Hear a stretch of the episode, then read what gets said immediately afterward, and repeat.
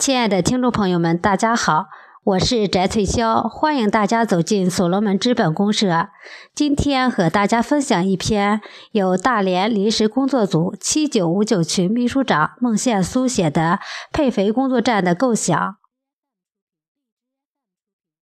这是一个基于精准施肥设备来构建的农业项目。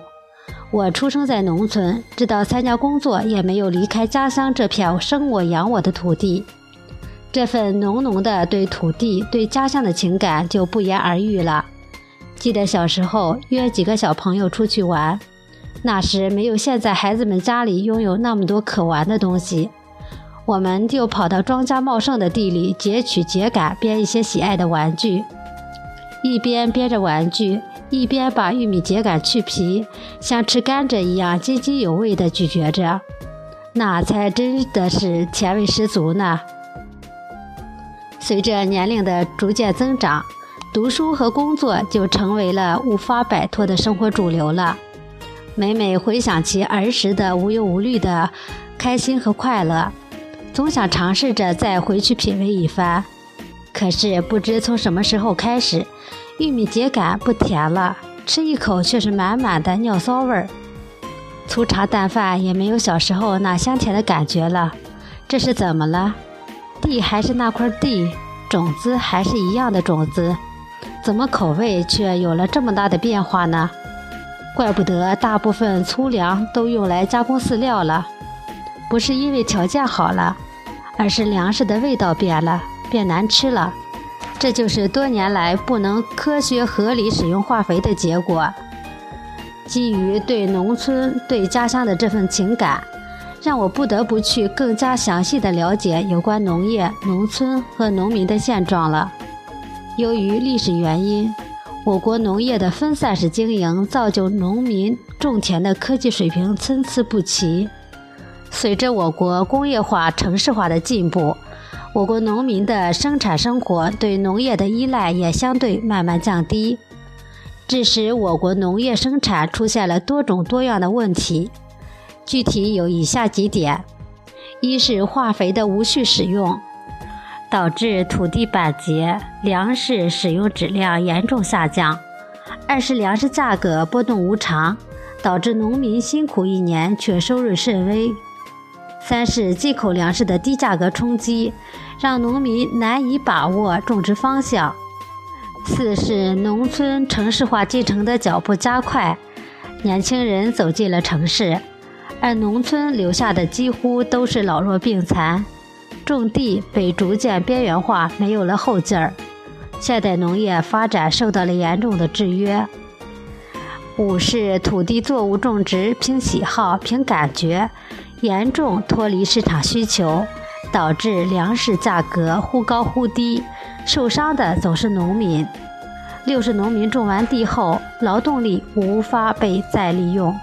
因为年龄偏高，其他行业不愿提供短时就业机会给这部分人群，导致大量的农村人力存量资源无法释放，即使农民信息闭塞，很多农产品不能形成价值。八是农资质量无保障，导致二次投入频繁，加大了种地成本。九是农药使用不科学，残留过多。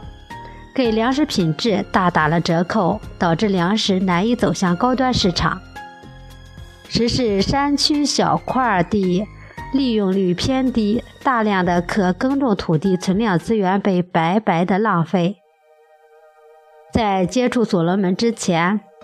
我从来没有想到过会有一个平台可以有希望改变农村土地和粮食的现状，只是常怀忧国忧民之心。对家乡的爱护之情也时时萦绕心头，一直苦于不能尽一己之力去守护和改变。但是今天，通过刘少丹老师创建的所罗门产业互联网生态系统，让我有了灵感，给了我能够解决中国农业可持续健康发展的方法。本着问题的背后一定蕴含着机会的理念。来寻找能够正确解决问题的答案。在所罗门创客派对群学习将近一年左右的时间里，跟随邵丹老师的脚步，在多次参加了大型的线下沙龙活动中，使我对产业互联网有了一些认知，并且对互联网基因项目的构建产生了浓厚的兴趣。那么，能否通过所学来构建一个农业项目，从而改变农村农民和土地的现状呢？百思不得其要领的时候，在为超级买手征集造血项目的过程中，一个精准施肥设备的造血研讨给了我极大的启发和灵感。我把这个想法写出来，看看能否构成一个互联网基因的农业生态项目。供创客家人们参考。所谓精准施肥，无非就是一种手段，那就是对不同地块进行成分检测，然后根据所要种植作物对不同化学元素的需求，来合理配置肥料。这种肥料还有个别称，叫做复合肥。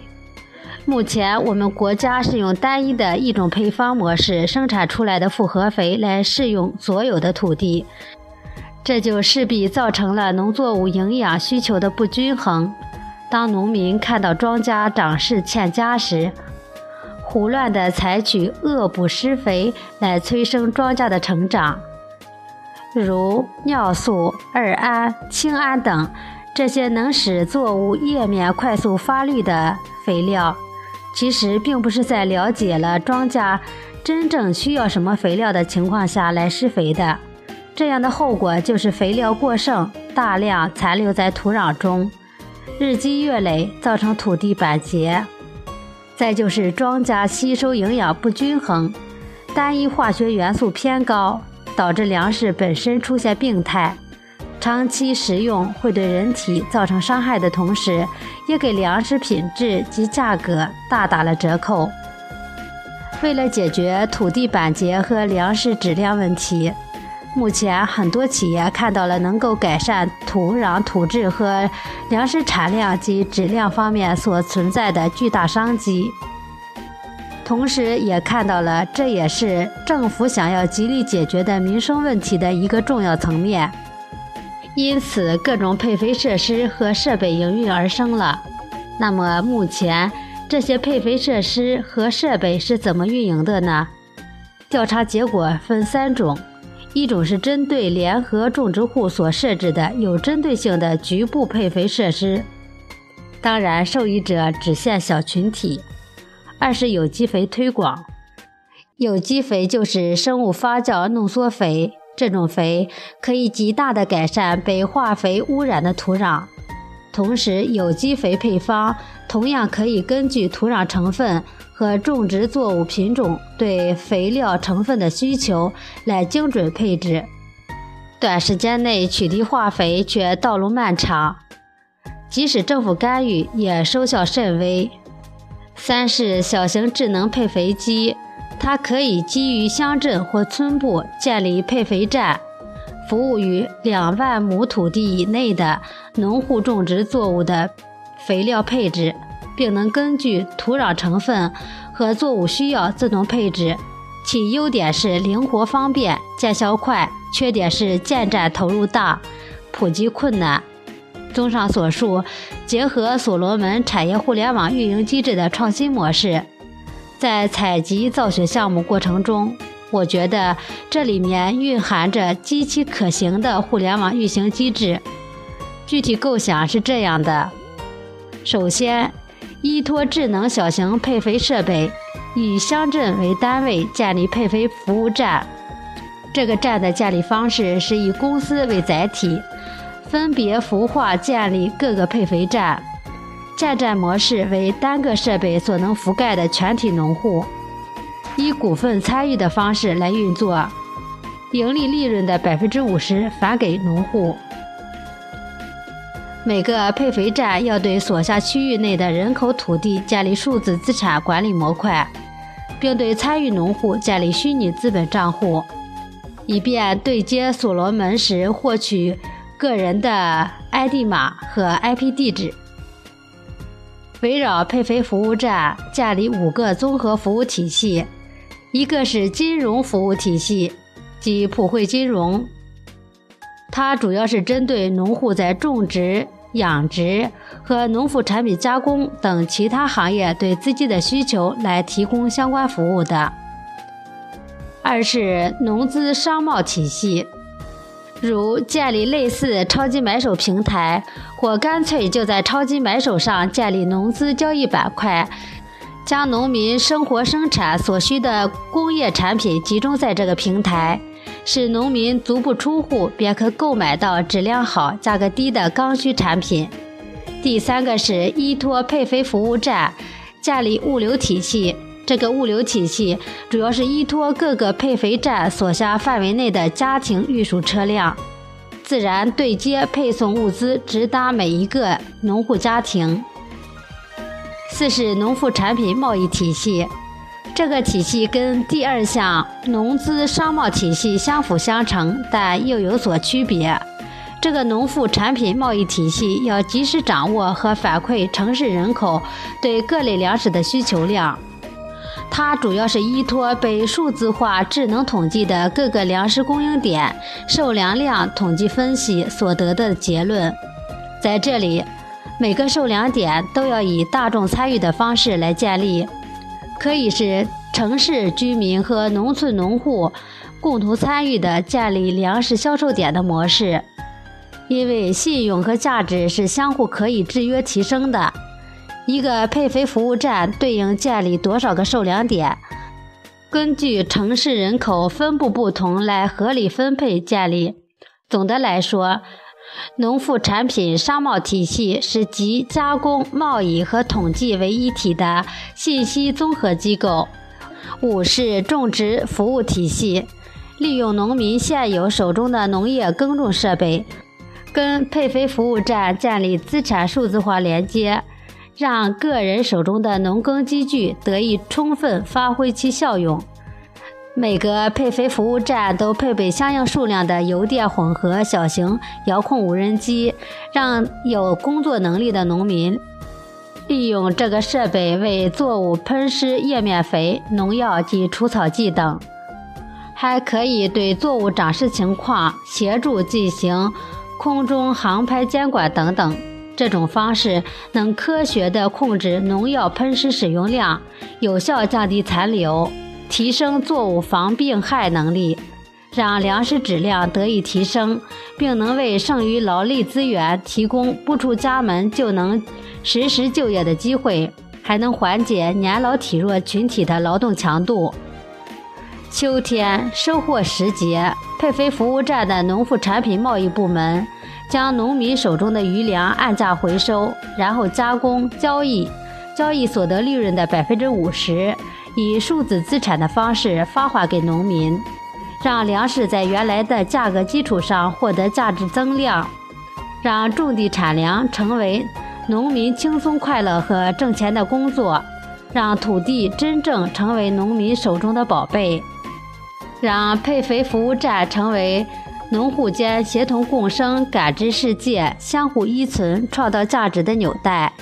一切以数字化为基础。大众参与为导向，让所罗门生态产业互联网为乡村农户及城镇居民带来丰厚的价值回报，让信用资产和数字资产顺利走进千家万户。小小的配肥服务站就是农民了解世界的窗口。依托所罗门数据系统，可以实现订单式种植模式，让地尽其用，物有所值。甚至是物超所值，因为精准施肥不但会让粮食丰产，而且还会让粮食自然健康的美味，让价值得以提升。配肥服务站借助农产品加工环节，还可以为粮食赋予附加值，这部分收益仍然会在粮食价格的基础上部分返还给农户。让粮食种植的价值最大化在这里得以充分体现，让农民更多的得到实惠。土地在所罗门数字世界里会出现的价值增量，可以体现在：假如某地块种植何种作物，所产的粮食最好，瞬间可以被外界感知。当特殊人群对这类粮食有需求时，就可以向该地拥有者下种植订单，也可以向该地块投资参股，这样土地的虚拟价值就产生了。小小配肥服务站不但改善了土壤向健康方向发展，又是农民增收的聚宝盆，因为他们所参与的每一个体系。都将给他们带来信用资产和数字资产的快速积累。所罗门产业互联网生态矩阵系统就像阳光、空气和水一样，成为百姓不可缺失的生命之需。这就是我们互联网农业项目构想，让所罗门产业互联网所构建的农业项目带来中国农业领域一次新的革命性飞跃。让农民从此不再是贫穷无知的代名词，让农业不再成为国家的拖累，让所罗门产业互联网生态系统连接起这股可以颠覆整个世界的力量，成为实现中国梦的主流。